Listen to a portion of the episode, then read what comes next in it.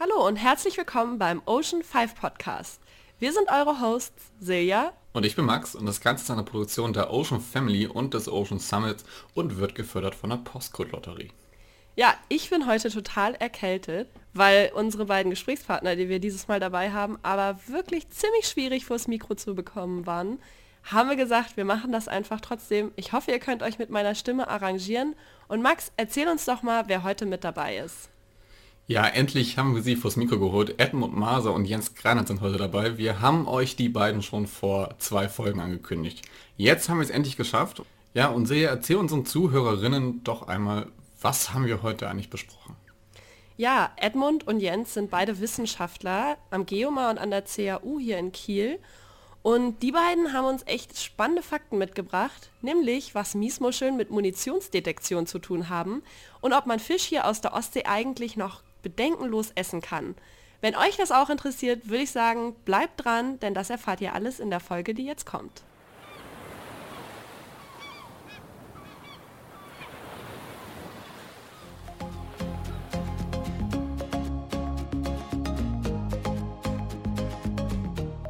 Jens, Edmund, schön, dass ihr euch heute Zeit genommen habt für uns und wir freuen euch, wir freuen uns, euch heute im Ocean 5 Podcast begrüßen zu dürfen.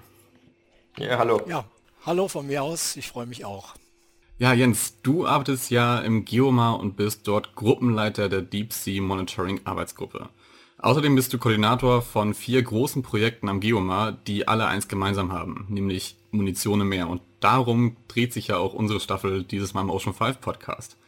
Kannst du uns kurz einen Überblick geben über deine Forschung und Tätigkeiten in diesem Bereich? Ja, kann ich gerne machen. Also ich leite die Arbeitsgruppe Deep Sea Monitoring, die ja äh, wie der Name sagt, was mit Deep Sea zu tun hat. Und die Munition, gerade in der Nord- und Ostsee, ist nicht wirklich Deep Sea. Aber meine Gruppe, wir machen, benutzen optische und äh, hydroakustische Methoden, auf den Meeresboden zu gucken. Und das können wir auch in der Flach, also in der Ost- und Nordsee machen. Und darum tun wir das auch. Und wir haben mehrere Projekte. Ich habe mal ein Projekt zusammen auch mit Eddie ähm, koordiniert. UDEM hieß das. Da geht es um Umweltmonitoring während und nach und vor der Delaboration von Munition im Meer. Das Projekt ist jetzt vorbei, 2019 ist es abgeschlossen worden mit einem Bericht, der, glaube ich, auch in der Politik dann Eingang gefunden hat und auch das Thema nochmal nach oben gebracht hat. Dann haben wir jetzt ein Projekt laufen, ein EU-finanziertes Projekt BASTA. Äh, wir haben ein zweites Projekt jetzt gerade im November, Entschuldigung, im Oktober bewilligt bekommen, Proband. Kollegen am Geomar leiten ein anderes Projekt Explotect, das ist auch ein EU-finanziertes Projekt. Die haben auch ein weiteres Projekt bewilligt bekommen, Ammotrace heißt das. Und äh, Eddie und ich zusammen mit äh, acht anderen Kollegen äh, werden am 1. Dezember ein BMBF-finanziertes Projekt Conmar starten. Und bei all diesen Projekten geht es um Munition im Meer. Einige davon sind sehr technisch ausgelegt, Basta, Proband und Ammotrace. Äh, und ähm, ja, da geht es um schlaue AUVs, um In-Situ-Analysen von sprengstofftypischen Verbindungen, STVs. Und bei CONMA, was jetzt im Dezember anfängt mit den anderen Kollegen, geht es insbesondere im Detail um ökologische Auswirkungen. Da gucken wir uns also nicht an, wo die Munition liegt, also das gucken wir auch, aber insbesondere, wie diese Munition und die potenziell sich lösenden ähm, Schadstoffe in die Nahrungskette gelangen oder auch nicht in die Nahrungskette oder wie sie lokal Habitate verändern. So, das ist das, was wir machen. Ja, super cool. Klingt, als sollte ich mir als Biologin vielleicht mal überlegen, in Richtung Munitionsforschung zu gehen. Da scheint es ja gerade richtig viele Projekte zu geben. Edmund, du bist Professor für Toxikologie und Pharmakologie hier an der Christian-Albrechts-Universität in Kiel und gerade bei Pharmakologie würde ich persönlich jetzt erstmal eher an Medikamente als an Munition denken. Und da würde mich interessieren, wie du jetzt eigentlich in dem Forschungsgebiet Munition im Meer gelandet bist. Ja, gerne. Also wir gehören ja nicht nur zur Universität, sondern eigentlich auch zum Universitätsklinikum. Und in unserem Titel des Instituts heißt es ja Institut für Toxikologie und Pharmakologie. Das heißt, wir haben oder bearbeiten die ganze breite Palette von Schadstoffen bis hin zu Pharmazeutika. Und äh, wir machen das also aus der Perspektive des Menschen, also einen humantoxikologischen Ansatz, den wir fahren, interessieren uns, wie Schadstoffe den Menschen schädigen. Und äh, wir haben Projekte, da geht es um Lungenkrebs im Rauchen. Äh, es geht aber auch um äh, oxidativen Stress, also Alterungsprozesse im Menschen. Und wir sind so nach und nach äh, immer mehr dann auch in die Umwelt eingetreten. Das lag nun daran, dass man erkannt hat, dass äh, der Mensch, wenn er denn gesund bleiben will, auch eine gesunde Umwelt braucht. Und dementsprechend haben wir unser Portfolio dann erweitert und sind jetzt in vielen Bereichen der Schadstoffe in der Umwelt tätig. Also uns interessieren dann zum Beispiel Abgasemissionen und äh, natürlich sind wir dann auch irgendwann als Kieler hier äh, direkt an, als Anrainer der Ostsee irgendwann mal auch mit der Ostsee in Berührung gekommen. Wir haben ein mikrobiologisches Projekt gehabt, da ging es um den Hormonabbau, also Steroide, äh, Abbau durch Mikroorganismen und wir haben Bakterien isoliert aus der Ostsee, die also Hormone abbauen können. Und letztendlich ging es dann immer weiter, bis wir dann auch äh, gefragt wurden, ob wir denn als Toxikologen nicht auch in dem Munition im Meer-Thema äh, mit äh, eine Rolle spielen könnten, weil es geht ja nicht nur allein um die Analyse, ob nun die Schadstoffe aus den rostenden Munitionskörpern heraustreten äh, und inwiefern und in welchen Mengen, sondern es geht ja dann auch um die toxikologische Bewertung. Das heißt, wenn ich jetzt im Sediment, im Wasser, in Muscheln, in Fischen eine Menge X an sprengstofftypischen Verbindungen, Abkürzung ist ja STV, wenn ich die gefunden habe, was heißt das jetzt? Ist das jetzt für den Menschen gefährlich? Ist das für die Umwelt gefährlich? Und da kommt dann so eine toxikologische Risikobewertung mit hinein. Und noch ein kleiner Aspekt nebenbei, wenn es um Schadstoffe im Meer geht, haben wir also nicht nur Hormone, wie ich eben schon genannt habe, oder Munition im Meer, sondern es geht auch um Schwermetalle, um Mikroplastik und äh, ein neueres Thema sind jetzt Arzneistoffe, die im Meer auftauchen, die also von Kläranlagen in, das, in, die, in die Ostsee dann gespült werden oder in die Nordsee. Und da haben wir auch eine Umweltforschung, äh, die sich dann mit pharmazeutischen Substanzen äh, auch ebenfalls im Meer beschäftigt. Aber wie du eben schon richtig gesagt hast, das Thema Munition im Meer, das ist jetzt das, was am meisten aufpoppt. Wir haben auch äh, sechs Projekte und Jens hat ja äh, schon zwei genannt. Das UDEM-Projekt, in dem wir mit eine Rolle gespielt haben und jetzt das nächste, das CONMA-Projekt, welches am 1.12. anfängt. Und da freuen wir uns sehr und wir haben da sehr gute Erfahrungen, äh, hier von der Toxikologie mit dem Geomar zusammenzuarbeiten. Ja, ihr greift es meiner Frage jetzt schon ein bisschen vorweg. Ähm, wir haben mit euch beiden jetzt ja zwei absolute Experten, Koryphäen auf euren Forschungsgebieten. Toxikologie und Munitionsmonitoring klingt vielleicht auf den ersten Blick, also für mich in der Vorbereitung und auch vielleicht, wenn man es einfach nur hört, die beiden Begriffe, nicht wie Themen, die absolut komplett zusammenhängen. Ähm, ihr habt ja trotzdem ja schon, habt ihr ja schon erwähnt, viele Projekte auch zusammen gemacht. Mögt ihr uns nochmal erzählen, wie sich die unterschiedlichen Fachbereiche da genau ergänzen können?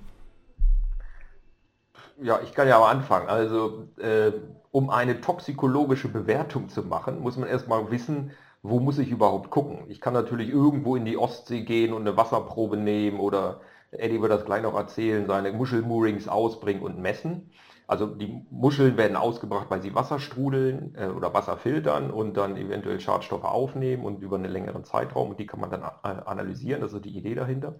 Äh, ist aber natürlich viel besser, wenn man das gezielt macht, wenn man weiß, wo ist denn die Munition überhaupt. Da kann man, wenn man möchte, in nautische Karten gucken und dann wird man dort häufiger Gebiete sehen, wo entweder äh, unreiner Grund steht oder sogar Munitionsversenkungsgebiet, Munition Dumping Ground.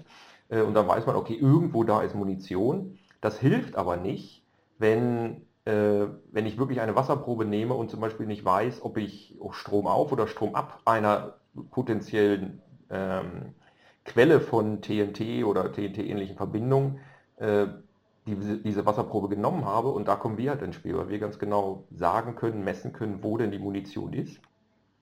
Äh, und das tun wir eben auch äh, und haben da jetzt sehr gute Karten. Auf dem Dezimeter genau wissen wir, wo unterschiedliche Torpedos, Grundminen, Seeminen, Munitionskisten und all solche tollen Sachen liegen. Und dann kommt Eddie ins Spiel und stellt dann dezidiert an Lokation oder in bestimmten Entfernungen zu diesen Hotspots, äh, könnte man die nennen, seine Muschelmoorings hin und lässt die da mehrere Monate stehen und analysiert dann die Proben. So, das ist, äh, wo wir direkt zusammenarbeiten und ist natürlich schön zu wissen, wo welche Munition genau ist. Dann können die Leute so fragen, ja, und so what? Warum sollten wir das wissen? Und da muss man halt sagen, okay, es ist muss man sich auch überlegen später, ob man denn alles räumt. Äh, es macht natürlich durchaus Sinn, das alles zu räumen, wenn es denn eine Beeinflussung gibt. Und man müsste bei den wirklichen Hotspots, die jetzt schon das Ökosystem beeinflussen, halt anfangen. Und da spielen die toxikologischen Bewertungen wirklich eine äh, ganz wichtige Rolle und auch eben das Monitoring, wo man sagt, okay, ich gehe ins Feld mit dem Schiff und nehme alle halbe Jahre oder alle Jahre oder jeden Monat Wasserproben an bestimmten Stellen, um zu gucken, wie sich die Konzentration über die Zeit verändert. So, das ist das Monitoring. Ne? Also die, zum Glück wird die Munition nicht umgelagert, wir müssen also nicht jedes Mal wieder messen, also nicht jedes Mal wieder kartieren, aber wir müssen erstmal eine Grundlage schaffen und diese Grundlage, zumindest nach meinem Wissen, gab es nicht oder es wollte uns in Deutschland keine diese Grundlage zur Verfügung stellen. Ich glaube aber, das Erstere ist der Fall. Sie gab es einfach nicht. Und das ist das, was wir jetzt gemacht haben.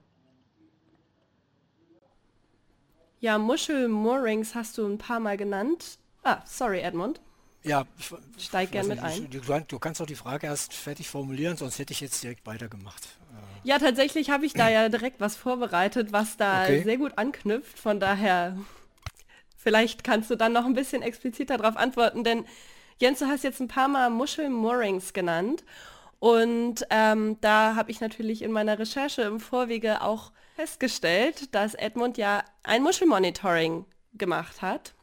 Und wenn ich das richtig gelesen habe, dann ist es so, dass ihr da weltweit das erste Mal wirklich feststellen konntet, dass aus dieser korrodierenden Munition eben Schadstoffe austreten, die nicht, wie jetzt wahrscheinlich vorher angenommen, einfach total schnell von der Wassersäule verdünnt worden sind, sondern sich in der marinen Nahrungskette anlagern können.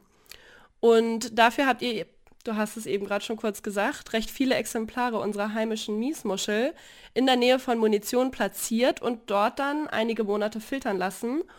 Und ja, jetzt würde mich mal interessieren, was habt ihr denn da eigentlich genau nachweisen können? Ja, ich wollte nochmal äh, aufgreifen, was Jens schon prima äh, vorgezeichnet hat. Wir haben in 2016 angefangen, da in dem UDEM-Projekt zusammenzuarbeiten.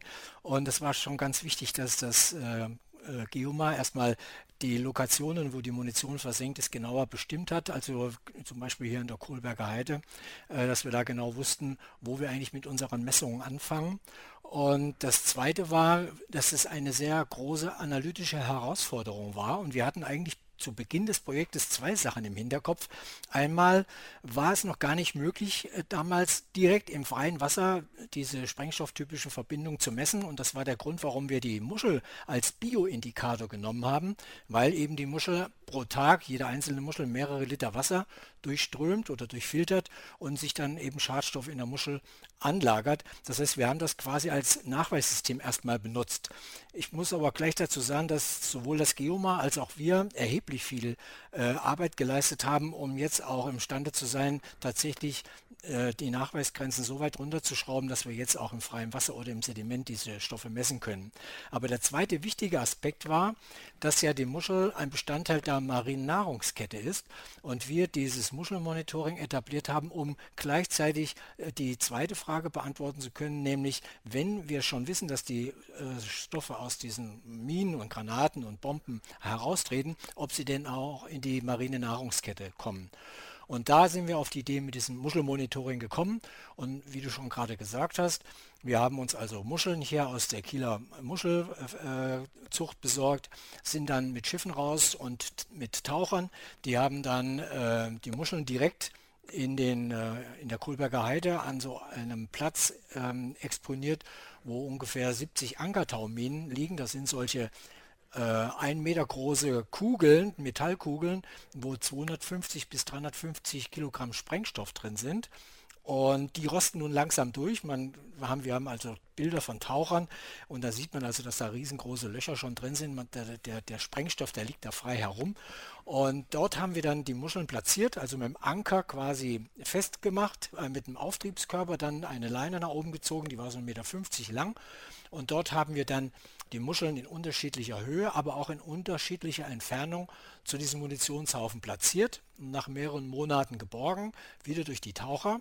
und haben die dann im Labor quasi aufgearbeitet. Das Aufarbeiten heißt, wir haben die Muscheln homogenisiert. Also man kann sich so vorstellen, dass man sich so einen Muschel-Smoothie herstellt. Der wird nur nicht getrunken, sondern der wird dann extrahiert äh, mit eben entsprechenden Methoden im Labor.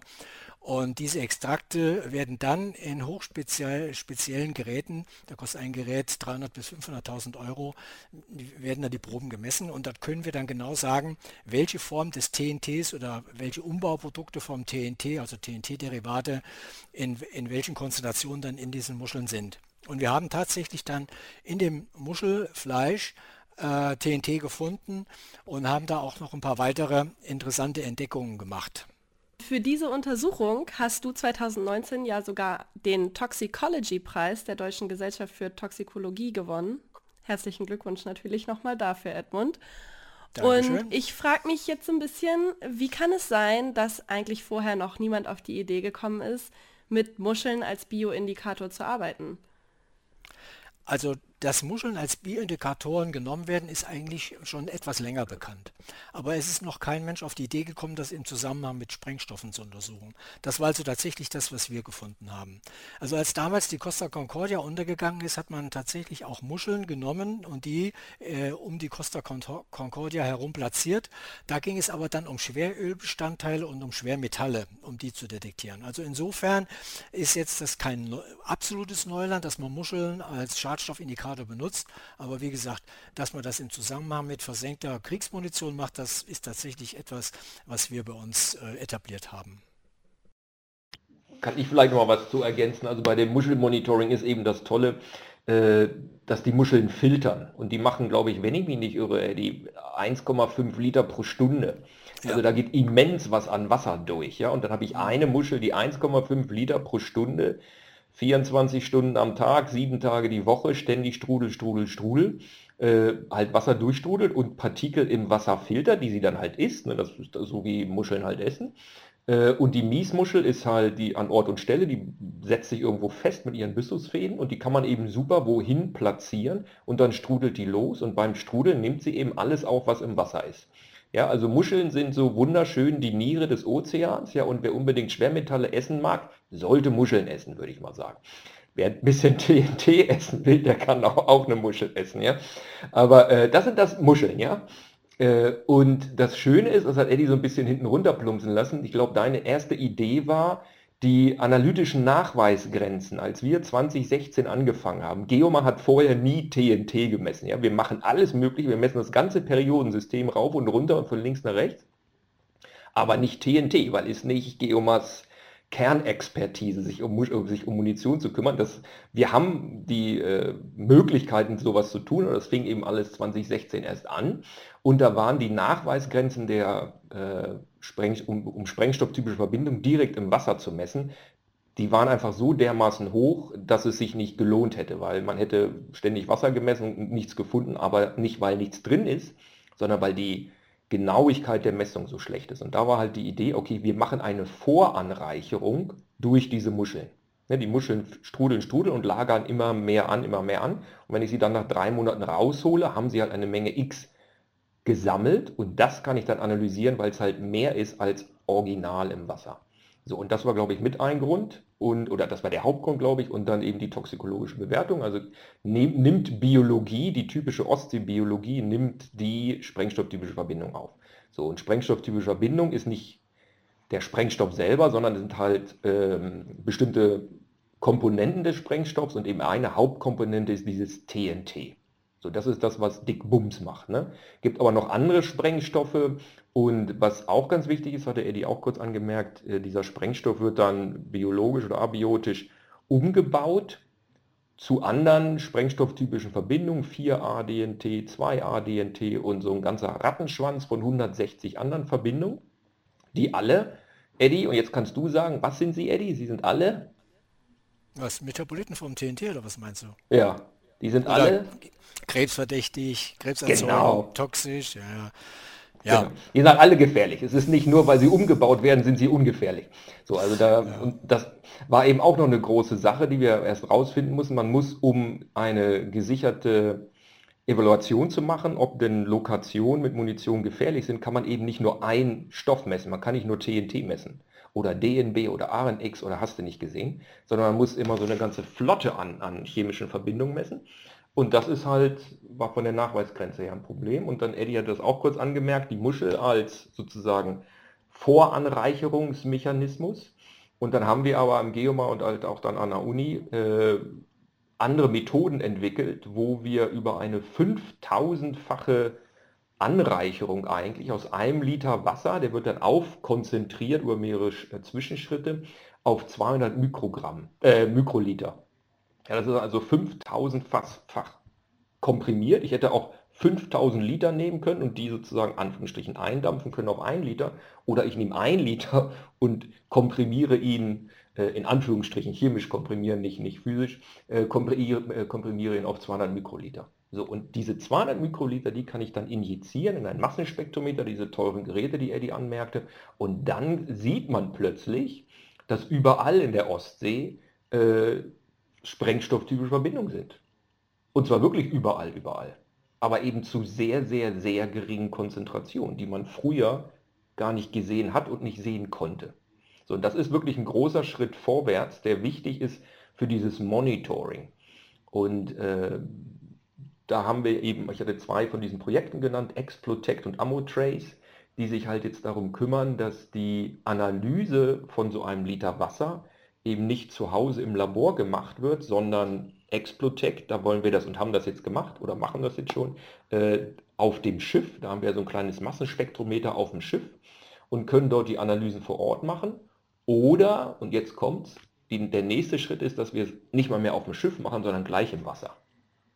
So, und dann zieht man sozusagen ein Gerät hinter sich her und misst in, weiß ich, fünf Minuten Abständen direkt im Wasser diese äh, sprengstofftypischen Verbindungen. Und das ist natürlich eine super Sache, um die Ausbreitung, die kleinräumige Ausbreitung von sprengstofftypischen Verbindungen um Hotspots, um diesen 78 Seeminenhaufen, den Eddie anmerkte, oder andere Haufen, äh, genau zu bestimmen. Ja, du hast es ja gerade schon erwähnt, wie viele Stoffe einfach da in der Ostsee herumschwören, will ich jetzt mal sagen. Ich gehe mal davon aus, dass die Muscheln dann nicht mehr genießbar waren, oder?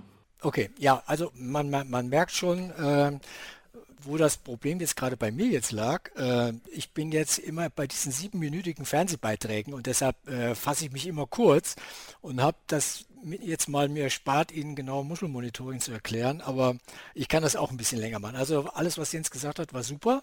Besser hätte ich es auch nicht erzählen können. Äh, gut, also jetzt war die Frage, sind die Muscheln genießbar oder nicht? Da möchte ich Ihnen mal ein Experiment erklären, was wir gemacht haben. Und zwar haben wir äh, ja, mehrere Versenkungsgebiete in der Ostsee und äh, in der Kohlberger Heide haben wir nun zwei Hotspots oder sagen wir mal einen Hotspot, der sich in zwei Teile untergliedert. Einmal diese eben schon besprochenen 70 Ankertauminen, die jetzt durchrosten. Da haben wir also rundherum diese Muschelkörbchen platziert. Und dann haben wir so 300 bis 400 Meter südostwärts eine Stelle, in denen Minen gesprengt worden sind. Das war ursprünglich schon damals, als die Olympiade hier war. Dann hat man also da Seewege freiräumen wollen, damit es nicht zu Unfällen kam mit Schiffen. Hat dann die äh, Seeminen unter Wasser transportiert und unter Wasser dann mit einer Haftmine versehen und dann zu einer Sprengung gebracht.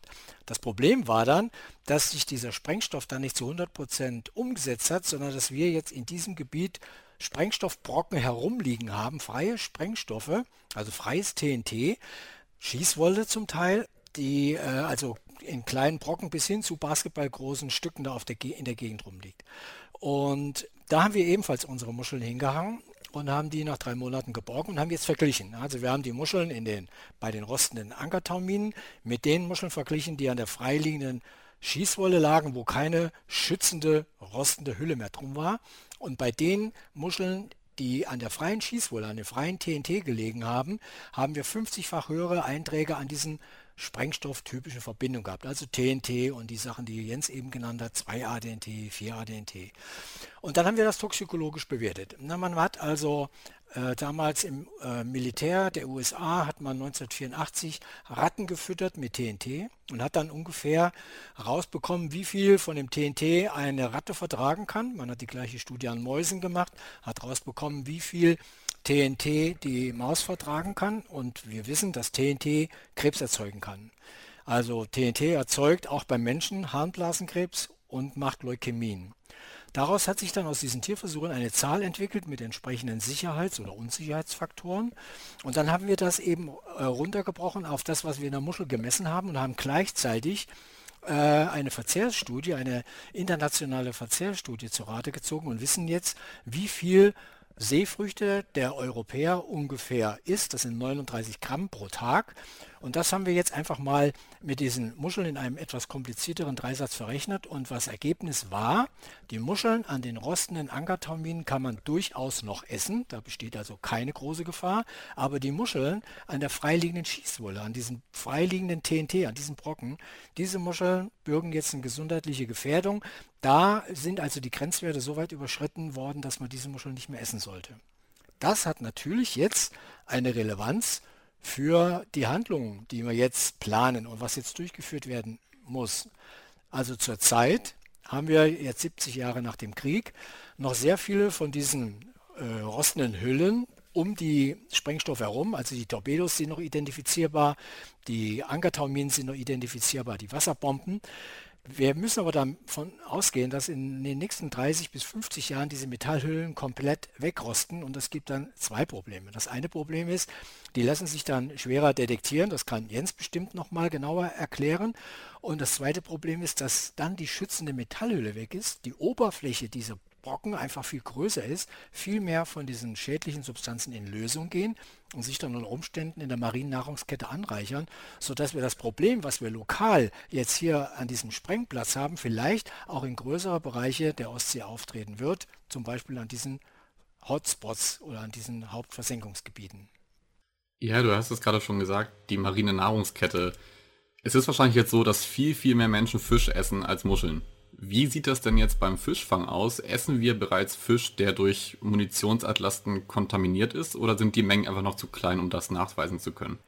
Also die Kollegen vom Thünen-Institut für Fischerei in Bremerhaven haben äh, Plattfische aus dem Fanggebiet der Kohlberger Heide, also am Rand der Kohlberger Heide, eingefangen haben die aufgearbeitet und die haben tatsächlich in der Galle dieser Fische diese sprengstofftypischen Verbindungen gefunden. Nun ist die Galle ja ein Organ, welches mit zum Ausscheidungssystem eines Organismus gehört. Also Fremdstoffe werden in der Leber umgewandelt, werden dann mit der Galle in den Darm transportiert. Und da ist es egal, ob das jetzt ein Fisch, eine Schnecke oder ein Mensch ist sodass dann in der Galle immer höhere Konzentrationen von Schadstoffen zu erwarten sind wie in dem Muskelfleisch. Das heißt, wenn wir jetzt, äh, und, und diese Kollegen vom Thün-Institut haben auch das Muskelfleisch, also das Filet dieser Blattfische, äh, untersucht. Während sie also in Galle tatsächlich aufgrund des Anreicherungscharakters fündig geworden sind, äh, muss man jetzt sagen, nun, die Galle wird vom Menschen jetzt nicht gegessen. Der Mensch isst keine Fischgalle, sondern das Filet. Und die haben mit einer Nachweisgrenze von 4 Nanogramm pro Gramm äh, Fischfilet äh, eben keine äh, sprengstofftypischen Verbindungen in den Fischen gefunden. Das heißt, also selbst Fische, die jetzt in der Kohlberger Heide herumschwimmen oder drum herumschwimmen oder auch in anderen Teilen der Ostsee, haben solche niedrigen Konzentrationen von den sprengstofftypischen Verbindungen im Filet, dass für den menschlichen Seafood-Consumer oder für den Menschen, wenn der Fisch ist, keine Gefahr besteht. Also soweit können wir uns jetzt im Moment aus dem Fenster lehnen. Jetzt wird mich noch eure ganz persönliche Einschätzung interessieren. Wie sieht das denn zukünftig aus? Das wird ja, wenn wir die Munition jetzt nicht bergen, wahrscheinlich zunehmen, oder nicht? Gibt es vielleicht sogar, um da kurz nochmal mit einzuhaken, schon Hochrechnungen, was wir vielleicht derzeit in der Ostsee an ähm, Sprengstoffderivaten, ich hoffe, ich sage das richtig, Sprengstoffverbindungen ähm, finden oder eben Hochrechnungen, wie es sich in Zukunft tatsächlich entwickeln wird? Also diese Hochrechnung gibt es noch nicht. Das liegt daran, dass wir noch zu wenig Monitoring betrieben haben ja? und zum Teil auch die äh, Verbreitungsprozesse, na, die haben wir eigentlich ganz gut im Griff, aber auch die, den biologischen Abbau und den äh, physikalischen, also photo, äh, photolytischen Abbau noch nicht wirklich in den Raten vollumfänglich bestimmen konnten. Dieses zu tun ist genau Teil des CONMA-Projektes, was jetzt im Dezember anfängt. Ich denke, in drei Jahren sind wir da viel, viel weiter. Jetzt zurzeit kennen wir einige der Hauptverschmutzungsgebiete sozusagen sehr gut und die Gefahr, dass jetzt nach 70 Jahren oder 76 Jahre jetzt nach dem Krieg äh, die Munition natürlich immer weiter durchrostet, ist da und je mehr durchrostet, desto größer die Gefahr, dass diese Sprengstoffe direkt in den Kontakt mit Wasser kommen und dann lösen sie sich. Da haben wir Lösungsratenmessungen gemacht. Äh, wir können also sagen, wie temperaturabhängig, wie schnell sich Sprengstoffe lösen im Wasser. Und das sind die Angaben, die wir brauchen, um Modellrechnung zu machen. Da kooperieren wir mit dem Institut für Ostseeforschung in Warnemünde, die nämlich sehr gut Strömungen und Temperaturen über Jahresgänge für die Ostsee modellieren können und das eben auch machen. Ja? Und äh, solche Modelle braucht man, um Vorhersagen zu machen.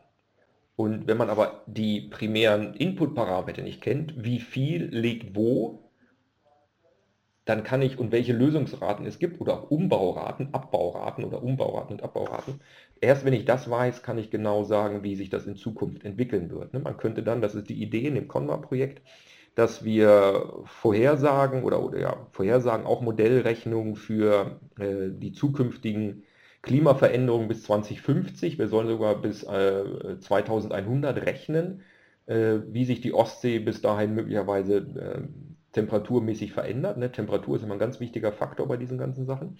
Und äh, die Quellen und die Quellstärken sind wir jetzt eigentlich ganz gut davor, die bestimmt zu haben. Und dann können diese Modelle loslaufen und mal sagen, okay, wenn ihr jetzt nichts tut, dann ist in 50 Jahren das Problem zehnmal so groß und in 70 Jahren nicht mehr manageable.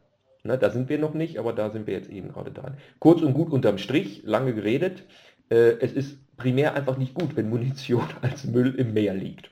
So, gehört da nicht hin und sollte weg. Ja, auf jeden Fall. Da stimmen wir dir, glaube ich, alle äh, gesammelt zu. Edmund, hast du noch irgendwas dem hinzuzufügen? Ja, äh, eigentlich eine ganze Menge. Äh, ich kapriziere mich mal auf das Wichtigste. Es wird ja immer wieder diskutiert, wenn wir mit Politikern hier vor allen Dingen auch äh, auf Landesebene reden. Da kommt immer ins Spiel, Leute, die Munition im Meer, das ist doch jetzt nur eine Gruppe von Schadstoffen. Wir haben Arzneimittel, Hormone, Schwermetalle, Mikroplastik. Und da gibt es diese Meeresstrategie-Rahmenrichtlinie, äh, auch im Rahmen dieser Helcom-Konferenz, die sich damit beschäftigt. Wir wollen eine saubere Ostsee haben. Und da wird dann diskutiert, wieso sollen, also das sind dann sagen wir mal, so ein paar kritische Stimmen, die sagen dann, wieso sollen wir uns jetzt auf die Munition im Meer kaprizieren, weil das Problem ist doch viel, viel größer wegen, dieser, äh, wegen diesen vielen Schadstoffen. Und ich sage dann immer als Antwort, wir haben, äh, wenn wir die Schwermetalle, die Hormone, das Mikroplastik betrachten, dann ist das ein Ist-Zustand, der jetzt nicht mehr umkehrbar ist, weil alle diese Substanzen schon fein verteilt in der Ostsee drin sind. Bei der Munition, da haben wir jetzt aber noch Containments. Ja, wir haben das Ganze noch in rostenden Minen, in Torpedoköpfen, in Ankertauminen rumliegen. Und da besteht die Möglichkeit, das jetzt noch rauszuholen. Und wir haben die Technologie, die ist da. Äh, und wir haben das Know-how. Und im Prinzip müssten wir jetzt diese einzelnen Bausteine nur zusammensetzen. Da bedarf es aber nochmal extra Geld von der Politik, um jetzt äh, eine Plattform zu bauen, die jetzt die Munition dann entsprechend birgt und dann auch entsprechend entsorgt. Und das, äh, denke ich, werden jetzt, wir haben jetzt die Chance, an einer Stelle von der Müllköppe Ostsee äh, uns zu entfernen in positive Richtung, dass wir sagen, wir fangen jetzt mal mit der Munition nicht mehr an. Und wenn es um andere Schadstoffe äh, geht, wie Mikroplastik, Schwermetalle, Hormone, dann machen wir uns Gedanken darüber, dass die Einträge von der Landseite kontrolliert werden und nicht mehr so viel reinkommt. Und die Leute, die es dann immer noch nicht verstanden haben, was ich meine, denen sage ich, wenn ich jetzt wüsste in der in der Kühler Förde liegt eine große Palette voll Schmerzgel, ja, Diclofenac, noch in Originalkartons verpackt. Bevor die jetzt vergammelt, würde ich sagen, los, die holen wir jetzt raus, damit das Diclofenac sich nicht in der Ostsee verteilt. Aber die Situation haben wir jetzt genau noch mit der Munition im Meer. Die können wir jetzt rausholen. Und dementsprechend muss ich immer wieder darauf drängen, dass wir jetzt anfangen können, weil alles da ist. Wir müssen nur noch eine Finanzspritze, eine etwas größere Finanzspritze von der Politik bekommen, dass wir jetzt loslegen mit diesem einen Problem. Und dann haben haben wir ein Problem weniger, wenn es um Meeresverschmutzung geht. Finde ich eine ziemlich spannende und sehr realitätsnahe Einschätzung. Also das äh, fühlt sich an, als wenn das wirklich ein guter Ansatz wäre. Und wie du schon sagst, man hat wirklich die Chance, das jetzt anzugehen. Nochmal eine Nachfrage an dich, Jens. Und zwar beschäftigst du dich ja vor allem mit Detektion von Munition am Meeresgrund. Aber deine Arbeit ist dabei ja bei weitem nicht nur wissenschaftlich. Und du warst im Mai diesen Jahres im Bundestag und hast dort ein Eingangsstatement für den Ausschuss für Umwelt, Naturschutz und nukleare Sicherheit gegeben. In diesem Statement hast du auch einen Fahrplan entworfen, wie es uns gelingen könnte, die deutschen Gewässer in den nächsten Jahrzehnten munitionsfrei zu bekommen. Und da würde mich interessieren, glaubst du, dass es wirklich klappt, dass wir zumindest die Ostsee bis, ich glaube, 2037 hast du vorgeschlagen, komplett räumen können? Also, wenn ich da was gesagt also ich habe, Eddie war übrigens auch dabei. Eddie, du warst auch dabei bei dem Umweltausschuss, ja, ne? Ja, ja. Warst du auch dabei, genau. Eddie hat bloß nichts geschrieben. Ich habe noch was geschrieben. Ich habe noch drei Seiten geschrieben. Ne? wer schreibt, der bleibt, Eddie. Das ist manchmal gar nicht so schlecht. Nee, ich war da, äh, ich habe mich erstmal gefreut, dass man da äh, gehört wird. Und das ist wirklich so, dass äh, Eddie und ich und auch andere Kollegen, also sind nicht nur wir beide, äh, immenses Gehör finden bei der Politik und zwar bei allen, allen Farben. Ja? Alle sechs Parteien haben dann großes Interesse, die einen mehr, die anderen weniger. Der Wille, der politische Wille ist da, bei allen Fraktionen. So, es ist auch äh, in einigen äh, Landesregierungen ist das auch schon übernommen worden, natürlich dann bei den fünf Norddeutschen mehr als eventuell bei den Bayern, den interessiert die Ostsee nicht ganz so doll, aber bei den norddeutschen Landesregierungen ist das Thema definitiv überall mit auf der Agenda und jetzt eben zum Glück auch bei der Bundesregierung. Zur eigentlichen Frage, wenn wir wissen, was wir machen müssen, wir wissen auch zum Großteil, wie es geht, wir müssen technologische Weiterentwicklung machen, ich denke, da unterm Strich kann Deutschland das in den nächsten drei bis fünf Jahren schaffen, eine Pilotanlage zu bauen, die diese Vernichtung an Land macht. Wenn ich das nach fünf Jahren als Pilotprojekt sozusagen, also den Prototypen gebaut habe, dann kann ich diesen Prototypen duplizieren. Das dauert vielleicht nochmal fünf Jahre, dass ich nicht nur eine Plattform, sondern vier Plattformen habe.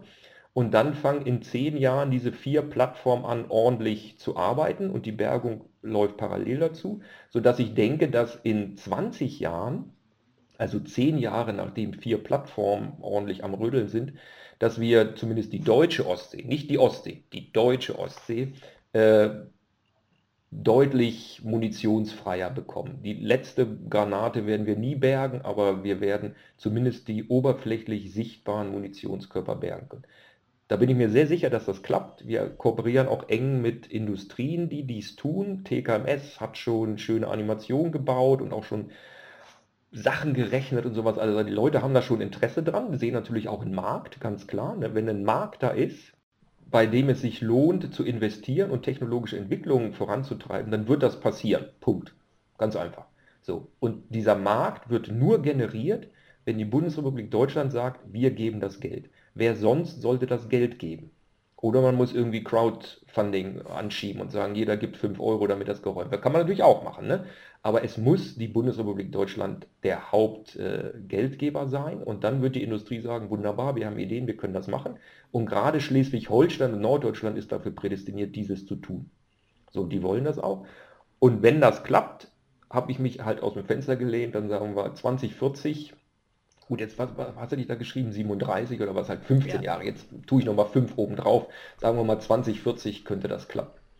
Aber so in dem Dreh. Ne? Hängt alles. Äh, wir haben andere Projekte. Ich glaube, morgen habe ich wieder ein Treffen. Da geht es um diese Verbrennung auf See. Wollen wir ein anderes Projekt beim BMWI anschieben. Da ist Geoma nur, nur Partner, koordiniert das diesmal nicht. Äh, wenn das auch noch durchkommt, haben wir wirklich alle Bits and Pieces zusammen und müssen es nur noch tun. Ja, da greifst du ein bisschen unsere nächste Folge vor. Da werden wir nämlich, oder haben wir tatsächlich schon mit ThyssenKrupp Marine Systems über genau diese Plattform gesprochen ähm, und holen uns da auch nochmal äh, einen ehemaligen Forschungstaucher mit vors Mikrofon, sodass wir da auf jeden Fall, glaube ich, interessante Sachen zur Bergung noch erfahren können. Heißt aber, großes Thema ist natürlich die Finanzierung und ich denke, damit steht und fällt dann vermutlich, ob diese Zahl eingehalten wird, diese Jahreszahl. Eine Frage vielleicht nochmal an dich, Edmund. Wir reden jetzt ja ganz viel über die Ostsee und auch dein ähm, Feldversuch mit den Miesmuscheln fand hier in der Ostsee statt. Jetzt ist es so, dass unser Wissensstand über die Nordsee, soweit ich weiß, deutlich schlechter ist und wir irgendwie nicht ganz so viel Bescheid wissen wie in der Ostsee. Kannst du uns erklären, warum das so ist? Ja, das hat mehrere Gründe. Ein Grund ist zum Beispiel, dass wir in der Ostsee natürlich ideale Bedingungen für diese Forschung haben. ne? Wir haben also hier Hauptversenkungsgebiete, wir haben Hotspots, wir haben relativ ruhiges Gewässer. Die Ostsee ist sehr flach. Jens hat mal gesagt, das ist eine Pfütze, die Ostsee, im Vergleich zu dessen, wo er sonst so unterwegs ist, im Pazifik oder wo er überall rumschippert. Und ähm, das heißt, ähm, die, die Ostsee ist ein bisschen äh, die Nordsee ist ein bisschen komplizierter, sie ist tiefer. Und äh, dort ist auch jetzt die Munition anders verklappt worden. Äh, eigentlich ist sie dort weniger verklappt worden im Sinne von äh, freiliegenden, ich sag mal, Bomben, Granaten und Minen, sondern hier haben wir es mit Schiffswracks zu tun. Das heißt, hier geht es los, dass erstmal die Schiffswracks identifiziert werden müssen, dann müssen äh, oder gesucht und gefunden werden müssen. Auch hier wird wie in der Ostsee dann auch werden historische Dokumente äh, gebraucht. Wir haben in Freiburg ein äh, Militärarchiv, da sind 70 Kilometer Aktenordner aufgereiht und die müssen, äh, also die, die Alliierten, vor allen Dingen die Deutschen natürlich, auch die Deutschen haben minutiös alles aufgeschrieben, was damals so im, äh, im Ersten und vor allen Dingen im Zweiten Weltkrieg passiert ist. Das heißt, wir müssen erstmal eine historische Analyse vornehmen und wir haben bei uns in der Gruppe oder bei uns im erweiterten Personenkreis, die sich mit Munition im Meer beschäftigen, äh, Militärhistoriker mit dabei, die dann ähm, gucken, wo sind die Wracks und vor allen Dingen, wenn dann ein Wrack gefunden wurde, dann wird genau nachvollzogen, wie ist denn das dazu gekommen, dass das Schiff untergegangen ist, hat das seine ganze Munition schon vorher abgefeuert, ist es also nach dem Einsatz gesunken oder ist es vor dem Einsatz gesunken und dann wird so eine Analyse, Lageanalyse gemacht nach dem Motto, dieses Wrack könnte noch 100 oder 90 oder 80 oder 70 Prozent der dafür vorgesehenen Munition haben und dann machen wir genau das gleiche, was wir in der Ostsee machen. Also wir sind in dem sogenannten North Sea REC Projekt drin. Das ist ein Interreg, ein EU-finanziertes Projekt. Da sind wir seit zwei Jahren dabei und das Ganze läuft auch noch zwei Jahre. Dort sind Belgier, Holländer, Dänen, Deutsche, Norweger in einem Verbund zusammen.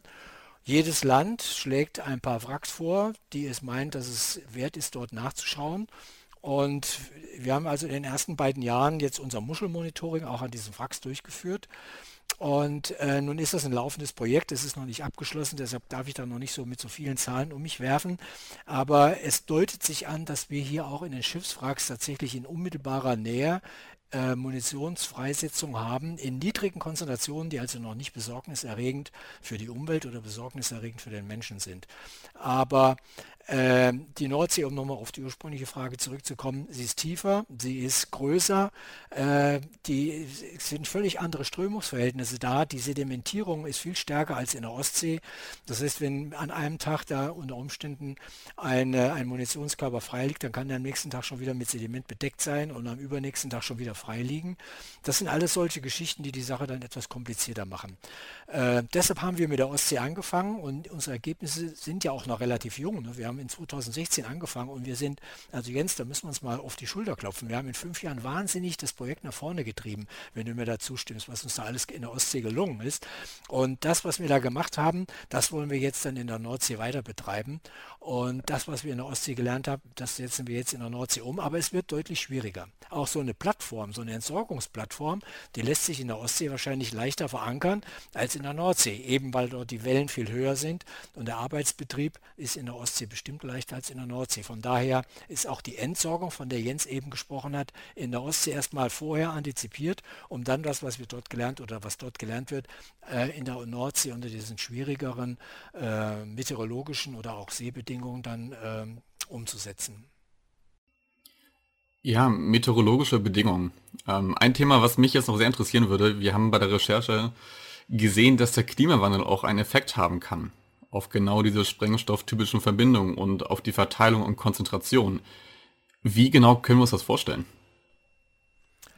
Ja, Jens, du oder Oh gut, jetzt, ich bin gerade warm geredet. Also ja, etwas, was ich, was ich hier gelernt habe, das war für mich eine große Überraschung, dass Munition altern kann. Also man denkt immer, das ist jetzt Munition, so TNT-Brocken, das ist halt ein TNT und der verändert sich nicht.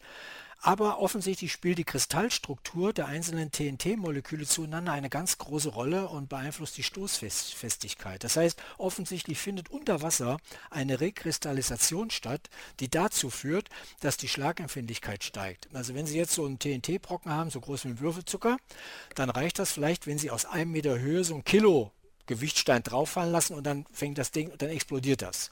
Wenn Sie diesen Stein aus, wenn Sie diesen, diesen Gewichtstein aus 50 cm drauffallen lassen, explodiert dieser zuckerwürfelgroße TNT-Brocken nicht. Wenn Sie aber 70 Jahre alte Munition haben oder so einen TNT-Zuckerwürfel, ja, der 70 Jahre im Wasser gelegen hat, dann kann es sein, dass dieser Zuckerwürfel oder dieser Würfel, dieser Würfel aus TNT, tatsächlich schon explodiert, wenn Sie diesen 1 Kilo Stein in einer, aus einer Höhe von 50 cm drauffallen lassen, dann explodiert er. Das heißt, die Taucher, die damit umgehen, müssen extrem aufpassen, dass sie nicht durch Kratzen, Schaben in irgendeiner Weise da so eine Munition dann ähm, zur, zur Explosion bringen und dass das Problem mit der, mit der Alterung dann eben noch noch stärker zutage tritt. Also wenn wir jetzt noch 20, 30 Jahre warten, dann wird die Stoßempfindlichkeit noch größer, also die, dieser, dieser Sprengstoff lässt sich dann noch leichter zur Explosion bringen, als das vor 70 Jahren gewesen ist. Und was man dann noch vielleicht aus dem Chemieunterricht weiß, je höher die Temperatur in einer Flüssigkeit, in einer ja, in, einem, äh, in einer ja, sag mal, Flüssigkeit, umso mehr lösen sich darin die Stoffe. Also Lösungs Lösungsverhalten hängt, ist temperaturabhängig. Und wenn wir jetzt von einer steigenden Temperatur ausgehen in der Ostsee, dann braucht das nur ein oder zwei oder drei oder vier Grad sein, dann werden sich dann auch diese äh, Sprengstoffe leichter und mit ähm, in erhöhtem Ausmaß dann auch äh, lösen, sodass wir dann auch einen höheren Eintrag in die Nahrungskette haben und eben der Klimawandel dann auch noch dazu beitragen wird, dass wir ein größeres Problem in der Zukunft kriegen, wenn wir jetzt nicht anfangen, diese Munition zu bergen. Danke. Habe fertig. Danke dir. Ja, wir sind jetzt schon eine ganze Weile am äh, Sprechen. Trotzdem wollen wir noch mal ein etwas neues Thema anschneiden, und zwar die chemischen Kampfstoffe. Denn wir haben uns gedacht, wen können wir fragen, wenn nicht euch, zu einem etwas heiklen Thema? Denn dabei handelt es sich ja häufig um Nervengifte oder Kampfstoffe, die auf Augen oder Lunge zum Beispiel abzielen. Und in meinen Augen sind das richtig perfide und fiese Mittel, die da zum Einsatz gekommen sind. Vieles davon ist tatsächlich ja auch schon geborgen worden und wenn ich mich da recht erinnere, ist also gar nicht mehr so super viel davon am Meeresgrund. Und trotzdem würde uns da interessieren, ob ihr mit solchen Munitionsresten eigentlich schon geforscht habt, ob es da schon Tests gibt, die durchgeführt worden sind oder ob das tatsächlich eher so eine, ja, weniger großes Forschungsgebiet darstellt. Also das ist ein, äh, das Problem. Das Hauptproblem, was dabei eine Rolle spielt, ist, dass wir einfach keine Umgangsgenehmigung für diese Stoffe haben. Also wenn wir von TNT und den Explosivstoffen reden, dann gehen wir davon aus, dass wir die eine Gefahr haben, das ist die Explosivität. Und Jens hat vorhin schon gesagt, dass viele von diesen Bomben und Granaten unbezündet äh, die, versenkt worden sind, sodass wir da von einer akuten Gefahr äh, naja, die ist jetzt nicht ganz so groß, aber bei diesen chemischen Kampfstoffen, das sind also Stoffe, die wenige Moleküle reichen aus, um dem menschlichen Körper äh, zu schaden. Also die brauchen wir nur einzuatmen, dann, dann kriegt man Lungenödem. Oder man kriegt die auf die Haut und dann, dann kriegt man eben große Hautschäden. Oder wenn es äh, um, um diese Nervenkampfstoffe geht, dann kriegt man Nervenschädigungen. Und das kann schon in relativ niedrigen Konzentrationen passieren. Und Dementsprechend gibt es in Deutschland, glaube ich, nur zwei Institutionen, die mit diesen chemischen Stoffen umgehen dürfen. Das eine ist der Herr Krippendorf in, in Munster, der darf äh, das messen und äh, entsprechend bearbeiten. Und das andere, das ist die Bundeswehr in München, die eine extra Abteilung dafür diese chemischen Kampfstoffe haben. Denn wenn man die analysieren will, dann muss man ja immer auch Standards haben. Das heißt, wenn ich jetzt, sagen wir mal, eine Konzentration von einem äh, chemischen Kampfstoff in einer Muschel oder in einem Fisch messen will, muss ich eine Vergleichssubstanz für meine analytischen Geräte haben. Und alleine der Besitz dieser Vergleichschemikalien, der ist schon verboten. Und das ist der Grund, warum wir uns damit noch nicht beschäftigt haben. Mal abgesehen davon, dass diese chemischen Kampfstoffe auch rein quantitativ also nicht so häufig jetzt vorkommen wie die Explosivstoffe.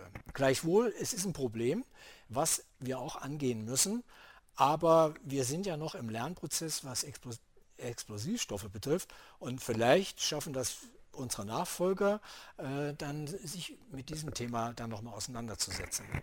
Das mal so als Eingangsstatement. Ich kann da vielleicht auch noch was zu sagen. Also wir alleine die Sache anzugehen und zu erforschen, ist schon ein deutlich erheblich größerer Aufwand, den wir auch so noch gar nicht kennen. Wir machen natürlich viele chemische äh, Analysen, aber halt nicht von Kampfstoffen, wo man wirklich äh, die Kontamination auf den Menschen vermeiden muss und nicht umgekehrt. Wir machen auch, wir arbeiten auch sehr sauber und sind manchmal im Vollschutz und mit Handschuhen und so. Da wollen wir aber die Probe nicht kontaminieren. Das heißt, wenn was falsch geht, dann ist die Probe versaut. Wenn bei der chemischen Munition was falsch geht, dann ist der Mensch versaut. Und das geht natürlich überhaupt nicht. Wir haben das uns mal so lose mit auf die Fahnen geschrieben für die nächsten Jahre, da mal anzufangen, uns darüber Gedanken zu machen, wie wir das machen könnten. Eddie sagt aber auch, oder ihr habt das auch selber gesagt, zum Glück liegt in der deutschen Nord- und Ostsee relativ wenig chemische Munition. Da sind wir auch ganz glücklich drüber. Andere haben da ein größeres Problem, gerade in großen Wassertiefen, wo dann deutlich mehr chemische Munition liegt. Im Skagerrak in 600 Meter Wassertiefe liegen mehrere Schiffe mit chemischer Munition, die in Deutschland beladen wurden. Dann wurden die dorthin gefahren, dann wurde der Stöpsel gezogen, die wurden also nicht in die Luft gesprengt, die wurden einfach versenkt, indem man unten einen Stöpsel zieht und dann sind die einfach versunken und liegen da jetzt in relativ großer Wassertiefe äh, liegen da mit allem, was so dazu gehört an chemischen Kampfstoffen. Äh, andere Nationen, zum Beispiel die Belgier, haben ein großes Problem mit chemischer Munition noch aus dem Ersten Weltkrieg zum Beispiel. Direkt vor Ostende liegt da in Fußgehweite vom Strand, ja wirklich knietiefem Wasser, äh, liegt da verbuddelt chemische Munition und das ist äh, unangenehm. Ne? Um nochmal ganz kurz nachzuhaken, wisst ihr, was für einen Effekt die chemischen Kampfstoffe auf die Umwelt haben? Der Effekt auf die Mensch Menschen ist ja relativ klar. Aber wie ist der Effekt auf die Umwelt, wenn so ein Kanister zum Beispiel, keine Ahnung, ausläuft in der Ostsee? Also Sofern ich weiß, gibt es da überhaupt keine Untersuchungen drüber.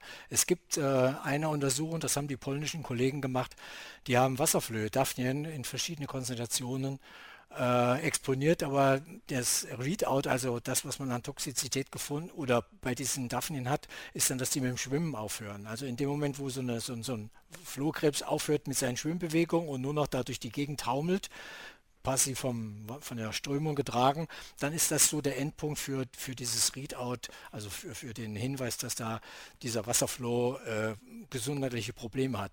Aber ansonsten ist über den Effekt von chemischen Stoffen auf die Umwelt, auf Meerestiere eigentlich so gut wie nichts bekannt. Ja, jetzt noch eine letzte Frage an euch beide, die vielleicht auch schon ein bisschen persönlicher wird, denn also Silja und ich, wir beschäftigen uns jetzt seit ein paar Wochen erst mit dem Thema Munition im Meer. Und man merkt auch bei uns, finde ich, immer so ein bisschen mehr Frustration, weil die Mengen an Munition, die in der Ostsee liegen, das ist einfach, ja, macht einen einfach sprachlos. Ähm, und das Problem ist ja nicht neu. Das Problem ist seit 70, 75 Jahren da und es wurde sehr wenig getan. Jetzt kommt so ein bisschen Bewegung langsam rein, aber ist es für euch nicht so ein bisschen frustrierend, sich damit täglich zu beschäftigen und zu sehen, dass vorher schon so wenig passiert ist? Also ich muss sagen, ich sehe das so ähm, immer ein bisschen egoistisch und uns selber auf die Schuld klopfend. Ja. Wir haben äh, tatsächlich äh, in den Ministerien Leute, die seit vielen Jahren daran sind, das Thema wichtig zu machen, weil sie die Gefahr kommen sehen haben. Es gab aber von der analytischen ähm, Seite her, das haben wir auch schon gesagt, Probleme mit diesen niedrigen Konzentrationen, die zu messen. Aber ich denke, dass Jens oder das Geomar und äh, Jan Wendt ist dazu nennen, Uwe Wichert, also das, wir nennen uns das Kieler Bombenswot, ja, dass wir das mit der, auch zusammen mit uns Toxikologen tatsächlich in den letzten fünf Jahren so weit in die Öffentlichkeit gebracht haben, dass es also für mich schon eine Art Genugtuung ist, dass jetzt tatsächlich viele Leute sich dieses Problems angenommen haben, das Problem kennen und tatsächlich äh, jetzt anfangen, dass da was passiert. Also irgendwie haben wir es jetzt auf, auf, äh, auf eine Ebene gehievt, die hoffen lässt, dass das in Zukunft angegangen wird. Von daher sehe ich das eher als eine Genugtuung, denn als, eine Frust, als einen Frust. Da kann ich mich nur anschließen. Also wir haben einiges bewegt und wichtig war, dass wissenschaftlich fundierte Ergebnisse dazu beigetragen haben, dass da was passiert. Ne? Also wir haben das nach bestem Wissen und gewissen internationalen Standards haben wir uns das, dieser Thematik wissenschaftlich genähert äh, und da kann halt keiner an den Fakten was rütteln. Ne? Es ist, sind STVs im Wasser, es geht in Muscheln, es sind große Mengen und es wird nicht besser werden. So, und äh, das ist wirklich eine Genugtuung zu sehen. Das war am Anfang bei UDEM noch nicht so. Wie gesagt, mit diesem Bericht 2019 und dann letztes Jahr, dass wir die Politiker aus vom Deutschen Bundestag mitgenommen haben, das war wirklich nochmal so, so ein Breakthrough, kann man sagen, dass das aufgenommen wurde. Ja, und alle sind da jetzt, da viele oder einige Politiker, die sich halt mit dieser Thematik beschäftigen, sind da auch wirklich hinterher, das weiter zu treiben. Die haben dann wahrscheinlich auch andere Ambitionen noch dazu. Ja, die wollen natürlich auch gut dastehen und das Thema Munition im Meer kann man auch als Politiker gut verkaufen, weil man ist garantiert nicht selber daran schuld. Ja, man kann nur positiv dastehen. Ja? Also das ist genau. äh, von politischer Sicht immer eine gute Sache, wenn man das so machen kann. Ist ja auch valide, wenn sie das auch deswegen machen, aber ich habe auch wirklich das Gefühl, dass die, so wie euch, das genauso geht, wenn man ihnen sagt, da liegen 300.000 Tonnen und da ist die Grundmine. Du fährst jetzt gerade drüber. Das ist anders, als wenn man das nur so gesagt bekommt. Ja. Und äh, ist eben toll, dass auch jetzt solche Podcasts entstehen und wir geben ja, Eddie und ich, wir geben relativ viele Interviews. Ich werde auch von Rotariern eingeladen, um Vorträge zu geben und haben wir jetzt auch gemacht über, über die ganze Corona-Zeit, aber ich weiß Gott, wie viel, wie oft immer wieder das Thema äh, erzählt. Und wie gesagt, wir wurden auch äh, zum, zum Umweltausschuss des Deutschen Bundestages eingeladen. Also da ist immens Bewegung im Spiel und ich glaube, der Zug hat äh, den Bahnhof verlassen.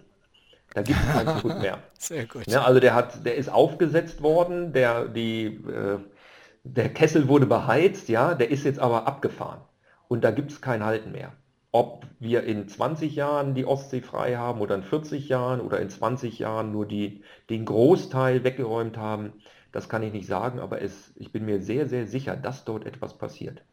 Ne? Man da, muss jetzt, darf jetzt auf keinen Fall aufhören, weiter Druck zu machen auch über Podcasts und die ähm, Gesellschaft mit einbringen, dass die eben auch lokal bei ihren Politikern äh, Druck macht. Das merkt man insbesondere, wenn man nach Lübeck fährt, ja, und da in Haffkrug oder Scharbeutz oder sowas ist. Die Leute haben da schon Interesse zu wissen, was denn bei ihnen vor, genau vom Badestrand so rumliegt. Und wenn das weiter aufrechterhalten wird, dann, dann wird sich da was tun. Ganz sicher. Ja, dann sage ich mal vielen Dank für euren unermüdlichen Einsatz und ich finde es total klasse, dass ihr in so wenigen Jahren so viel Wissen geschaffen habt und damit ja wirklich durch die Gremien durchgewandert seid und ich denke mal maßgeblich dazu beigetragen habt, dass der sprichwörtliche Zug jetzt auch den äh, Bahnhof verlassen hat. Vielen Dank für das tolle, wir, ausführliche Gespräch. Ja, sehr wir schön, springen auf schön. den Zug auf, auf jeden Fall. Und danken euch für die Zeit. Es war sehr interessant, mit vielen, euch zu sprechen.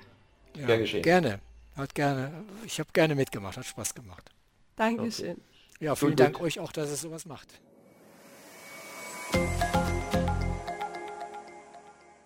Ja, ich muss sagen, ich bin immer noch ein bisschen geflasht von den beiden und man kann jetzt schon sagen, das war mit Abstand die längste Folge, die wir bis jetzt produziert haben. Aber ich finde, es hat sich gelohnt, oder? Auf jeden Fall. Ich habe nochmal einiges Neues mitgenommen und mich total gefreut, dass die beiden sich so viel Zeit genommen haben, unsere Fragen zu beantworten. Ich hoffe, dass auch einige eurer Fragen beantwortet worden sind. Sollte das nicht der Fall sein, schreibt uns doch auf jeden Fall mal bei Instagram unter ocean5podcast. Genauso, wenn ihr Feedback oder Kritik habt, dürft ihr uns die gerne zukommen lassen. Und natürlich, gebt uns fünf Sterne auf Apple Podcast. Warum nicht bei Spotify? Ich glaube, das kann man da nicht machen, oder? Das weiß ich nicht. Probiert es einfach aus. Ja, genau. Gebt uns doch einfach mal eine 5-Sterne-Bewertung. Ganz egal, wo ihr unseren Podcast hört. Wir freuen uns drüber. Max, gib uns noch einen kurzen Ausblick. Wer ist denn das nächste Mal dabei? Und das ist dann ja auch tatsächlich schon die letzte Folge zum Munition im Meer. Ja, und in der nächsten, da treffen wir uns nochmal mit dem Geschäftsführer von ThyssenKrupp Marine Systems, denn es wird in dieser Folge rund um die Bergung gehen und wir haben für euch noch einen Munitionsbergungstaucher am Start. Ja, ich bin total gespannt, da nochmal wirklich praktische Einblicke in dieses doch nicht ganz ungefährliche Handwerk zu erlangen und freue mich auf den Abschluss unserer Staffel. Ja, wenn auch ihr wissen wollt, wie es sich ja anfühlt, runterzutauchen in das Meer und eine Bombe zu sehen, dann schaltet auf jeden Fall bei der nächsten Folge ein. Bis dahin, macht's gut.